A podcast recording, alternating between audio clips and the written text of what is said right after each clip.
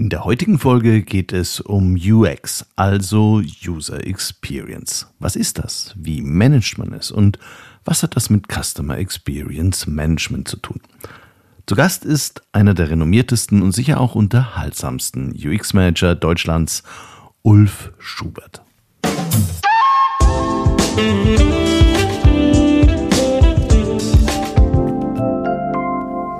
Hallo und herzlich willkommen zu CX Talks. Ich bin Peter Pirner und ich freue mich sehr, dass du heute wieder dabei bist.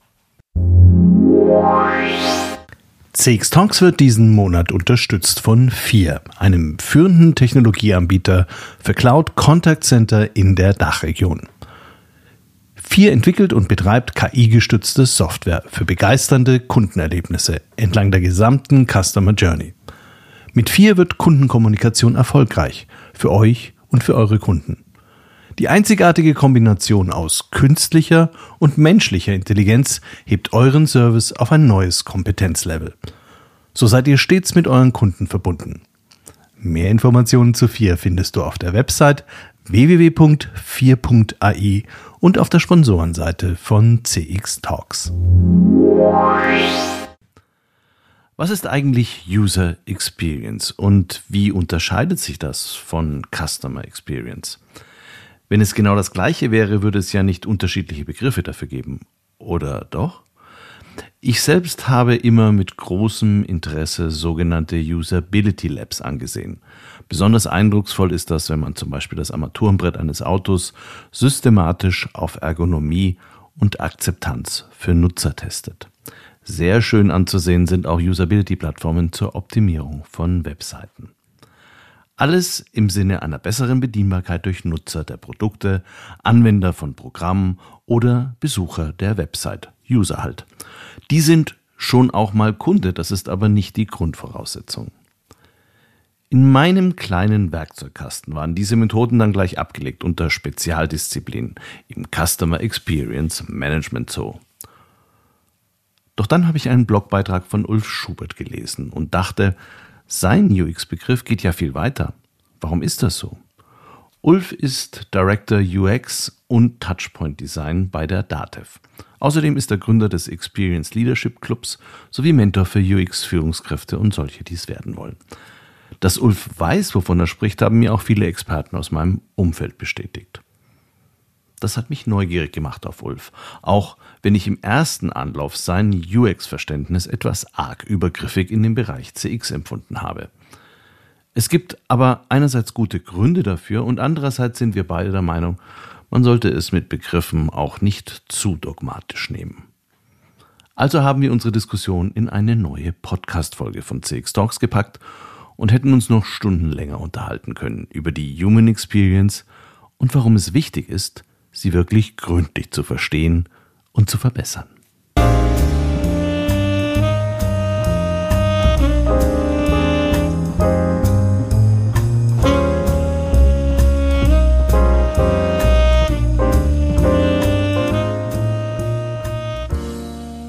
Hallo Ulf, herzlich willkommen bei CX Talks. Hallo Peter. Ulf, du bist seit mehr als zwei Jahrzehnten im Bereich UX aktiv. Wie bist du überhaupt ursprünglich zu dem Thema UX gekommen? Das war bei mir so ein Schlüsselerlebnis im Studium. Ich habe an der Bauhaus-Universität Mediengestaltung studiert und habe mich dann sehr viel mit 3D-Animation beschäftigt. Das war so die Zeit, so wo die Pixar-Filme aufkamen und so. Da haben alle wollten 3D und so. Ähm, dann habe ich das, das Tool Alias Wavefront gelernt. Das hatte so äh, Bedienhandbücher, die waren so gefühlt drei Kilo schwer, also das waren so zehn Bände. Und du hast Monate gebraucht, um das zu lernen. Es war ganz, ganz schwierig, das zu erlernen, bis du da wirklich tolle Sachen rausbekommen hast. Und dann habe ich mir gedacht, na gut, jetzt probierst du mal dieses 3D-Studio. Später kam dann das Maya auf und dann habe ich die probiert und habe gemerkt, so, okay, das ging jetzt viel schneller. Warum? Und das war mein Schlüsselerlebnis, mich damit zu beschäftigen, warum kann man das eine so leicht lernen und warum ist dieses andere so furchtbar schwer? Und dann bin ich über so Bücher von Don Norman und Jakob Nielsen so Schritt für Schritt in das Thema Usability eingestiegen und später ist dann User Experience draus geworden. Aber der Schlüsselmoment war genau dieses, warum war das so verdammt schwer, dieses Tool zu lernen?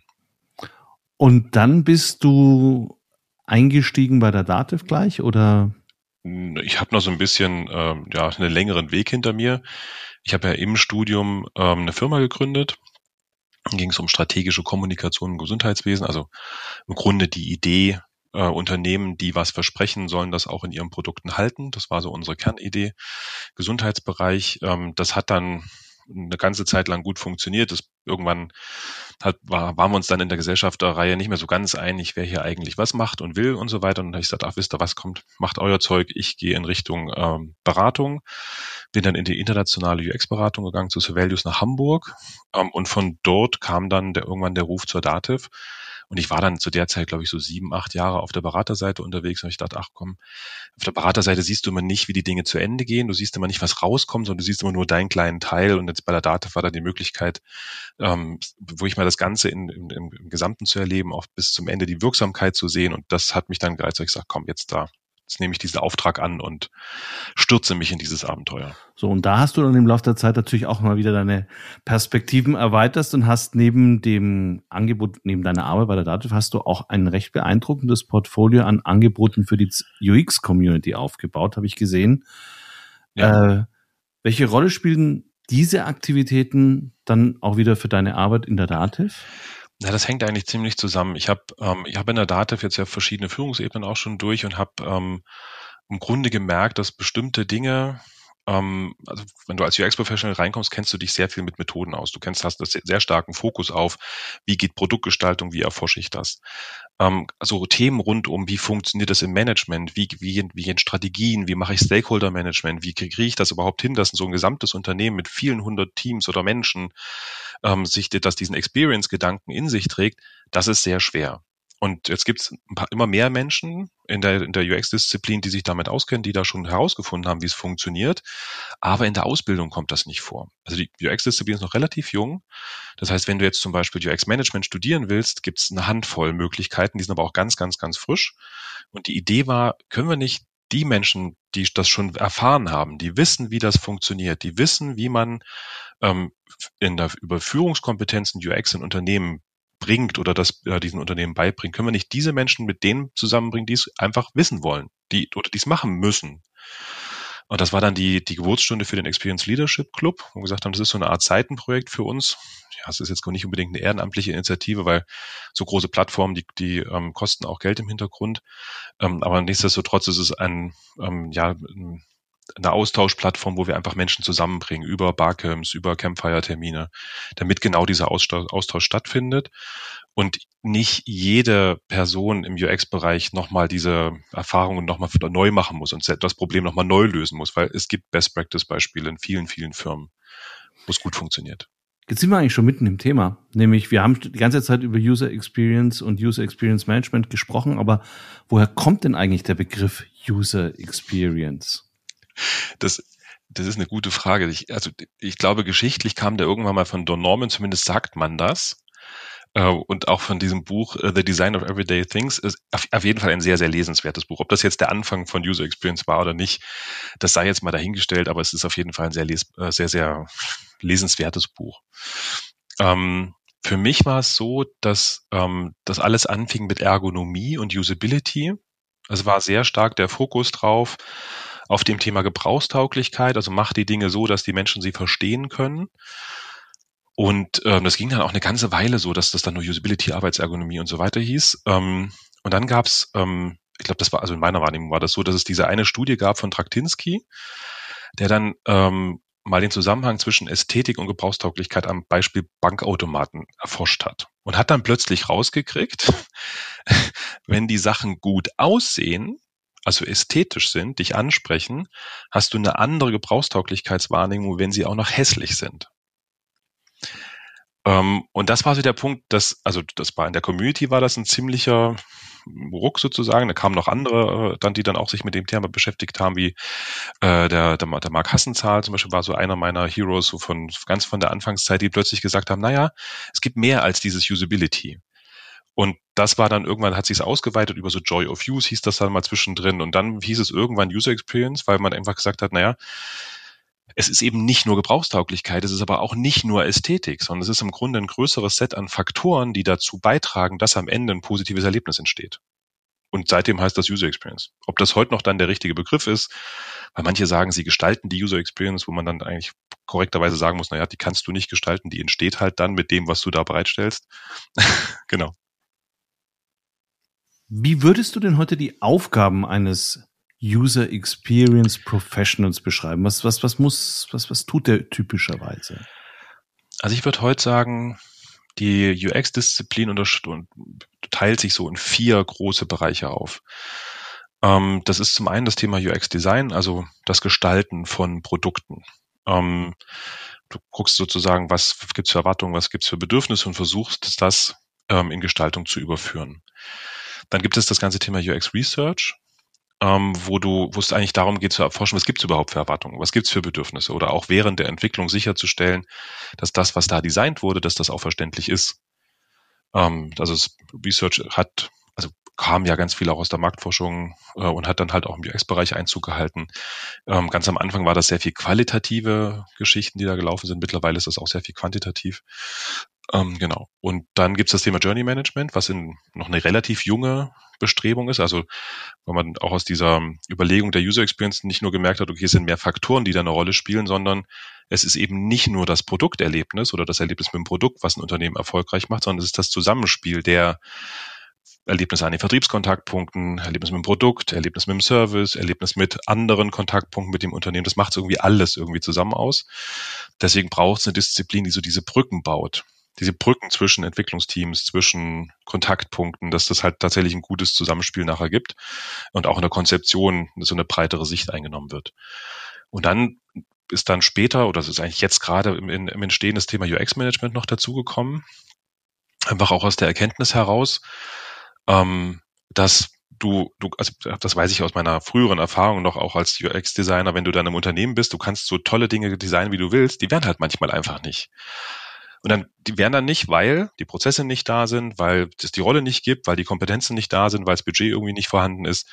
Und dann merkst du ganz schnell, dass wenn du richtig coole Erlebnisse schaffen willst, dann musst du an die Organisation ran. Du musst die organisatorischen Voraussetzungen schaffen, dass das entstehen kann. Und dann bist du plötzlich in einer Disziplin, wo es halt darum geht, Strukturen, Prozesse, Jobrollen, Befähigungsangebote, Kommunikation, Entscheidungsprozesse und so weiter aufzubauen, nur damit eben das Unternehmen die Lage versetzt wird, positive Erlebnisse zu generieren und dann am Ende auch noch daraus zu lernen, also zu gucken, welche Erlebnisse haben denn die Menschen und wie müssen wir es denn besser machen, dass wir erfolgreicher sind. Und das ist dann das, was heute UX-Management genannt wird, oder zumindest nenne ich das das. Das ist so mit diesem UX-Management, das ist so ein dehnbarer Begriff. Also es gibt zig Bücher darüber und ich habe noch keins gelesen, was wirklich immer gleich war, sondern das war immer irgendwie anders. Aber das war jetzt mal so meine Sichtweise auf UX-Management. Aber das macht so insgesamt UX sozusagen aus.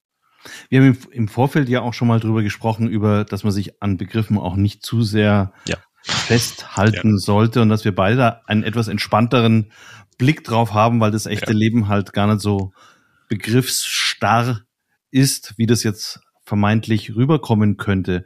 Aber wie würdest du denn UX-Management abgrenzen von so einem klassischen Customer Experience Manager, der das wahrscheinlich für sich auch zum großen Teil in Anspruch nehmen würde, dass das seine Aufgaben sind, die du eben beschrieben hast?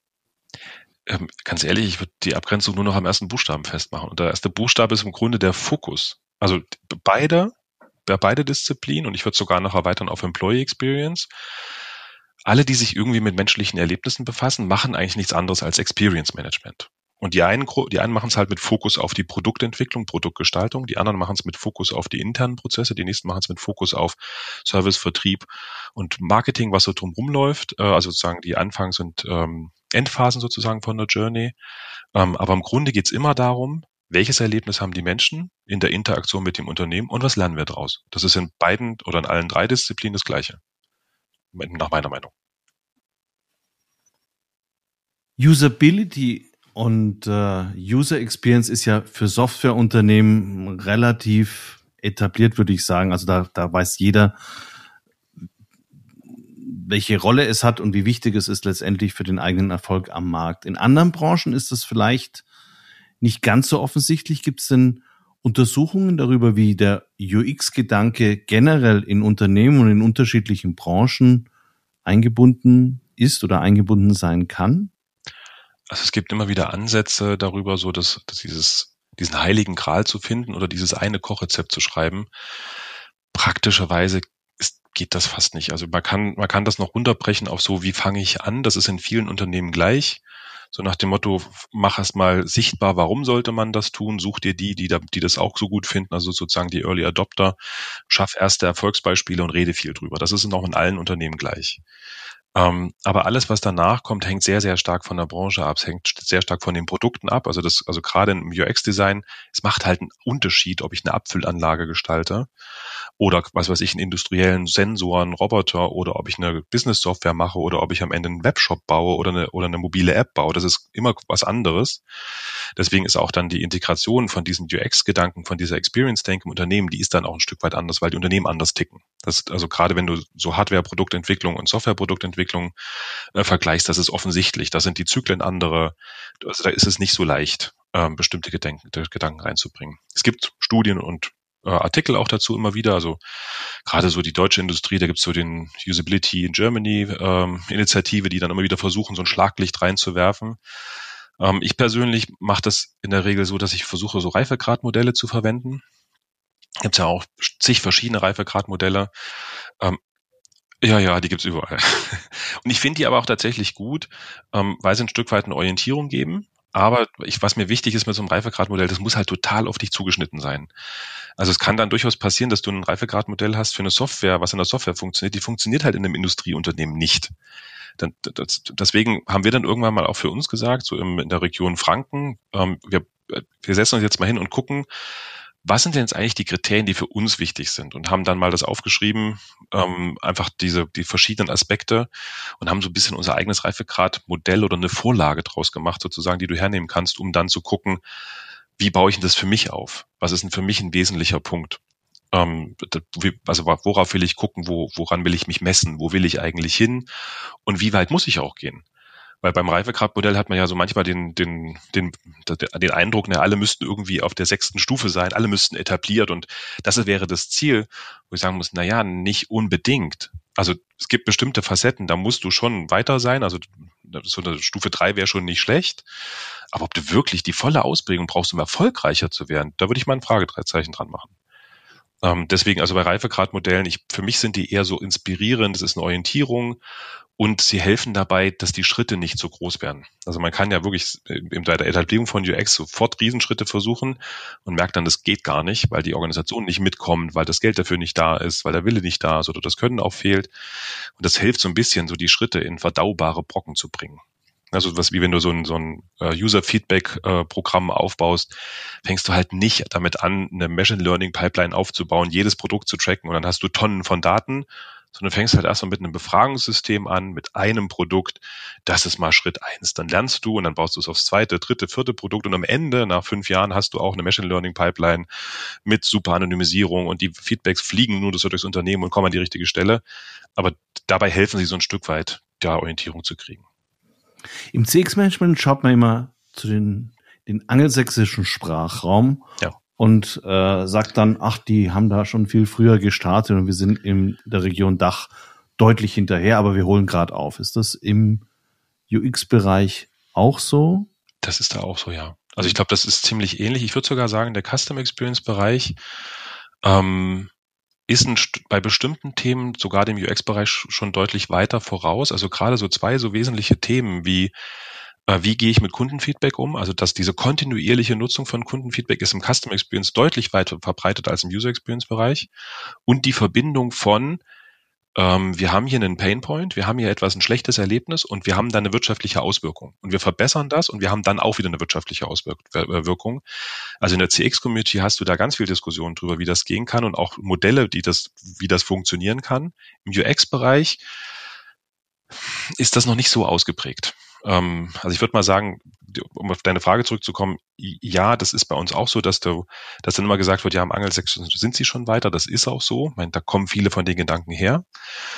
Ähm, ich würde aber auch behaupten, dass bestimmte Bestrebungen und bestimmte Dinge, die den USA zum Beispiel funktionieren, dass du die gar nicht übertragen kannst. Ich habe es jetzt gerade mal mit UX-Organisationsmodellen gemacht. Ich habe mir so in plus 20 Unternehmen angeschaut, wie wird denn UX eigentlich organisiert, effektiv. Nur in deutschsprachigen Unternehmen. Ähm, und dann merkst du schon, es ist eben was anderes, wenn du das in Europa machst oder in einem deutschen Dachraum, wie wenn du sagst, ich habe eine amerikanische Firma im Silicon Valley. Da funktionieren die Organisationsmodelle einfach ein bisschen anders. Mhm.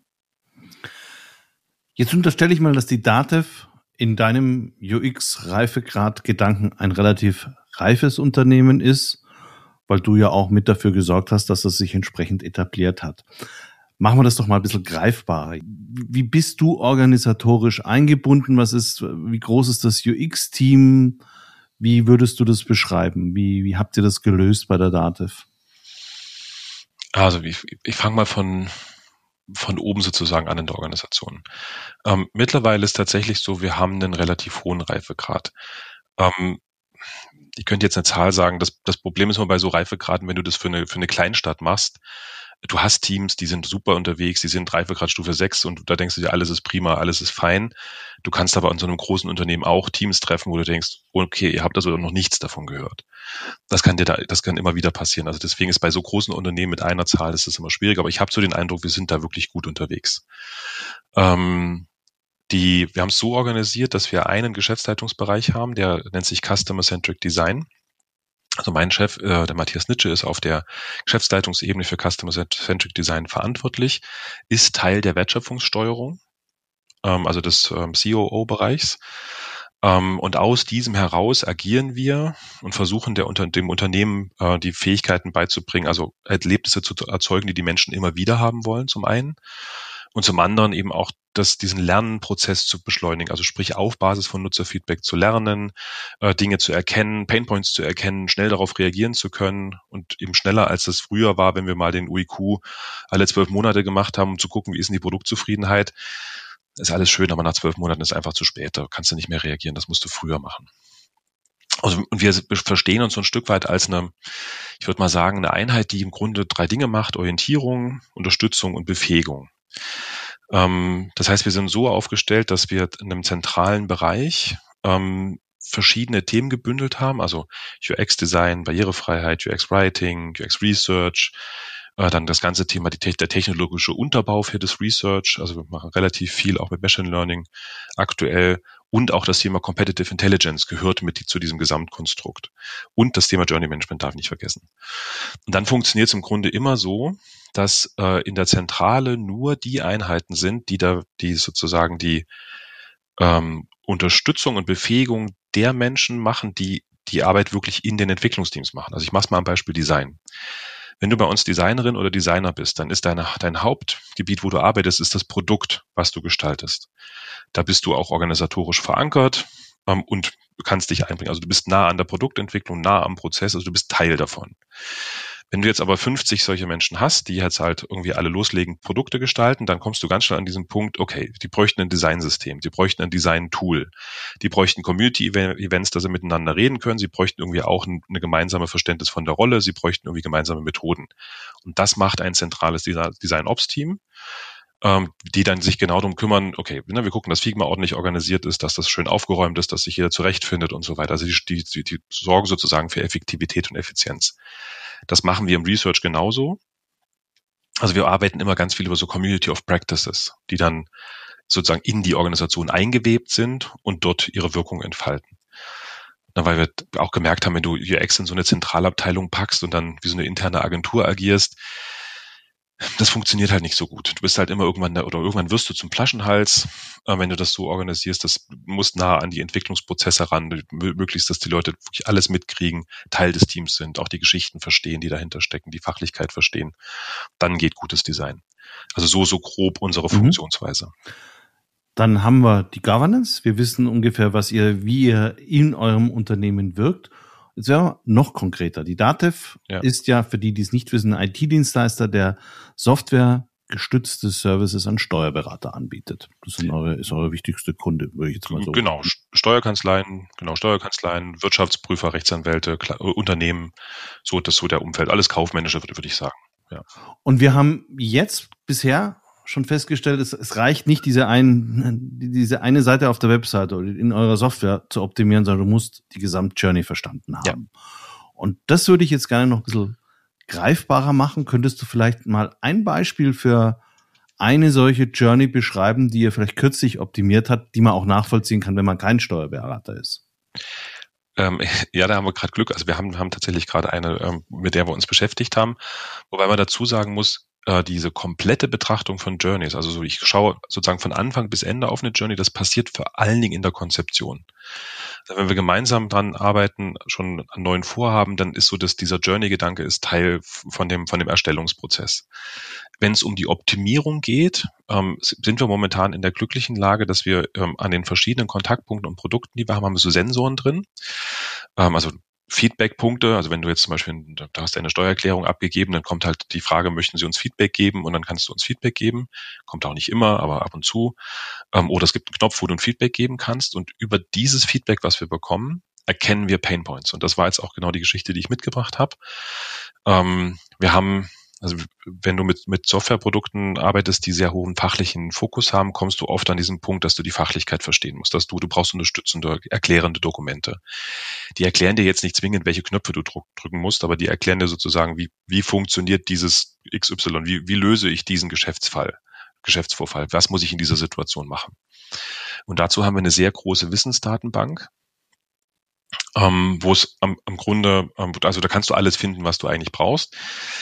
Du musst aber wissen, wie du es findest. Und wenn du das Dokument gefunden hast, musst du aber auch wissen, was, wo, wo finde ich denn sozusagen meine Lösung?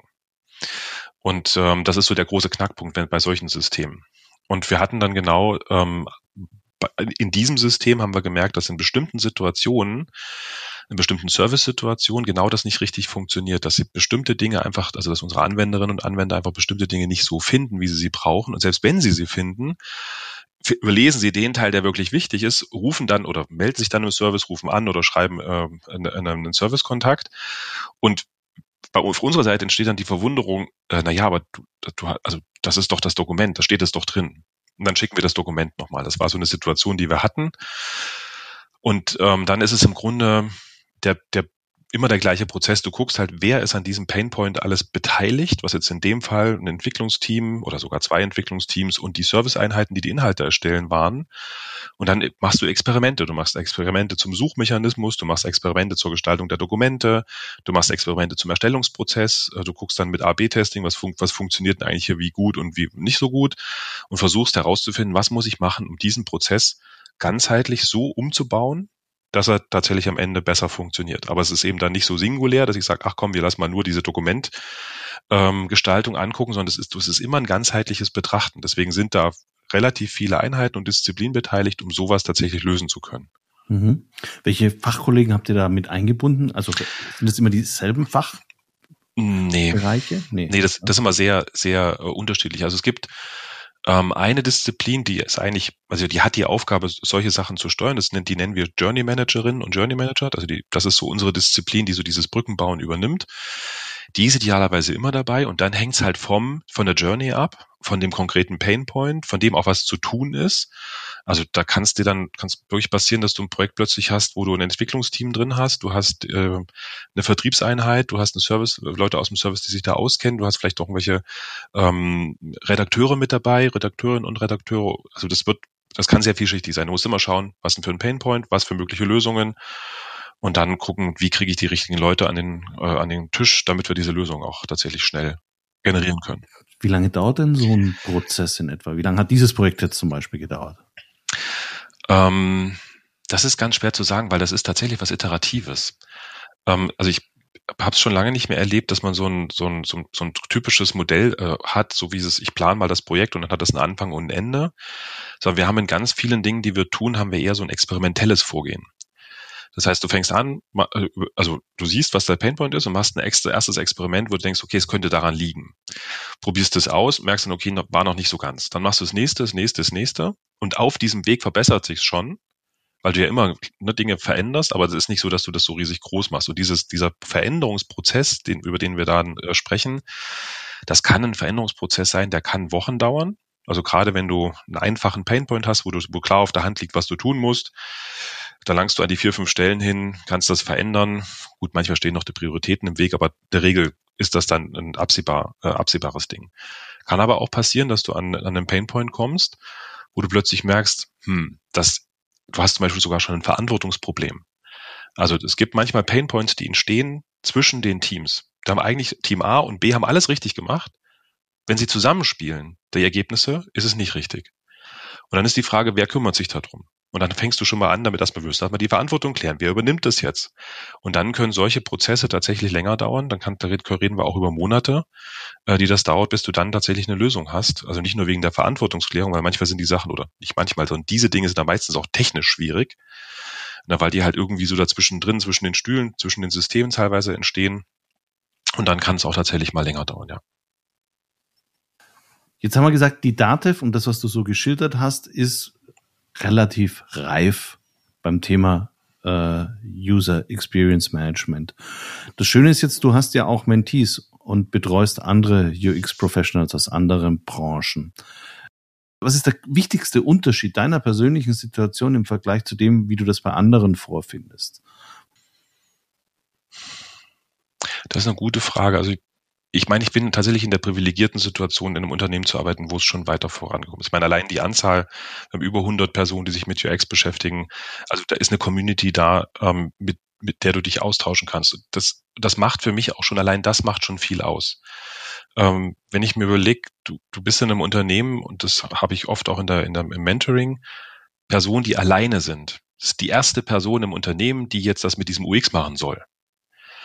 Du kannst dich mit keinem austauschen. Du, du bist Einzelkämpferin, Einzelkämpfer auf weiter Flur, versuchst die Dinge voranzubringen.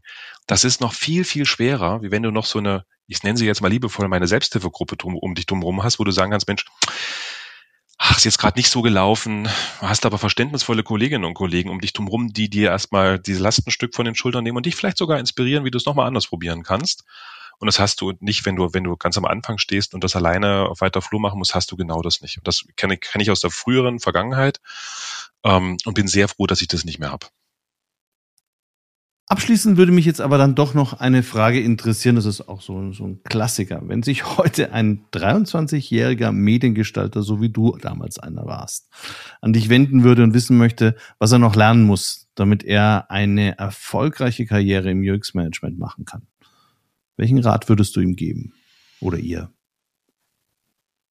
Ich würde, würde drei Dinge sagen. Ähm, das, das erste ist die von einer soliden Grundlage Ausbildung auszugehen, sich die, die Dinge grundlegend drau drauf zu schaffen und dann viel auszuprobieren und iterativ kontinuierlich zu lernen. Das ist, das begleitet mich schon mein ganzes Leben und das würde ich auch tatsächlich so als Tipp geben.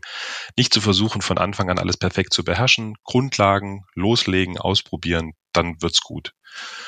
Der zweite Punkt, den ich gern früher öfter genutzt hätte, wäre Menschen, mich mit Menschen auszutauschen, die das schon mal durchgemacht haben die darin Karriere gemacht haben, die darin gut sind. Ähm, das würde ich heute viel, viel mehr nutzen, weil es gibt so viele Menschen im UX-Bereich, die einfach bereit sind, ihre Erfahrungen zu teilen. Ich muss sie nur fragen, ich muss sie nur anspatzen und zack, habe ich ein tolles Gespräch und habe wieder was gelernt. Und der dritte Punkt, ähm, gerade wenn man in Richtung Management will. Ich habe das ähm, in meiner Karriere erlebt, dass du, wenn du in Richtung ähm, Management-Teams gehst, die sehr betriebswirtschaftliche geprägt sind, das färbt so ein Stück weit auch ab auf dich als UXler, als UXlerin. Und man fängt so an, so diese ganzen Themen wie Empathie und Beweglichkeit, also das, was, was in dem, wenn ich mich mit menschlichen Erlebnissen beschäftigen muss oder möchte, was da so essentiell ist, das fängt man an, ein Stück weit, ähm, das gerät so in den Hintergrund. Weil gerade so betriebswirtschaftlich orientierte Management-Teams ticken ein bisschen anders. Und sowas wie Beweglichkeit ist nicht unbedingt was Positives, weil dann bist du ja auch nicht so genau einschätzbar. Du hast halt jetzt eine These, du hast, du lernst dann draus und hast dann morgen eine andere These.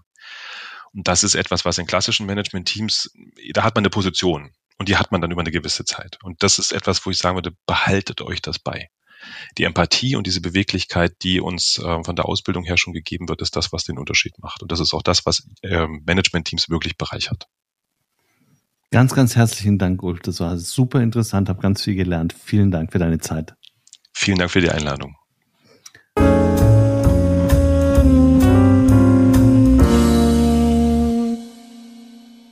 Das war Ulf Schubert, Director UX im Touchpoint Design bei der DATEV, Gründer des Experience Leadership Clubs und Mentor für UX Führungskräfte.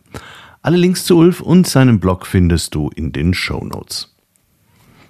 Ich persönlich habe wieder viel gelernt über eine wichtige Disziplin, die sich mit der Interaktion von Unternehmen mit ihren Kunden und potenziellen Kunden beschäftigt. Ob das jetzt eine Teil-, Neben-, Über- oder Unterkategorie von Customer Experience Management ist, ist dabei völlig egal. Für mich ist wichtig, dass wir offen bleiben für Erkenntnisse aus Disziplinen, die vielleicht sehr fokussiert auf bestimmte Fragestellungen sind. Denn gute Kundenerfahrungen entstehen aus dem Zusammenspiel aller unterschiedlichen Gewerke. Und die möchte ich euch mit CX Talks immer wieder nahebringen. Deshalb lohnt es sich, CX Talks zu abonnieren und mir Feedback zu geben, welche Themen euch noch besonders interessieren. Ich freue mich sehr über Vorschläge, die ihr mir gerne per E-Mail an pirna.cx-talks.com oder über LinkedIn oder die Website www.cx-talks.com zukommen lasst. Ich danke dir, dass du Teil dieser Reise bist und wir hören uns bei der nächsten Folge.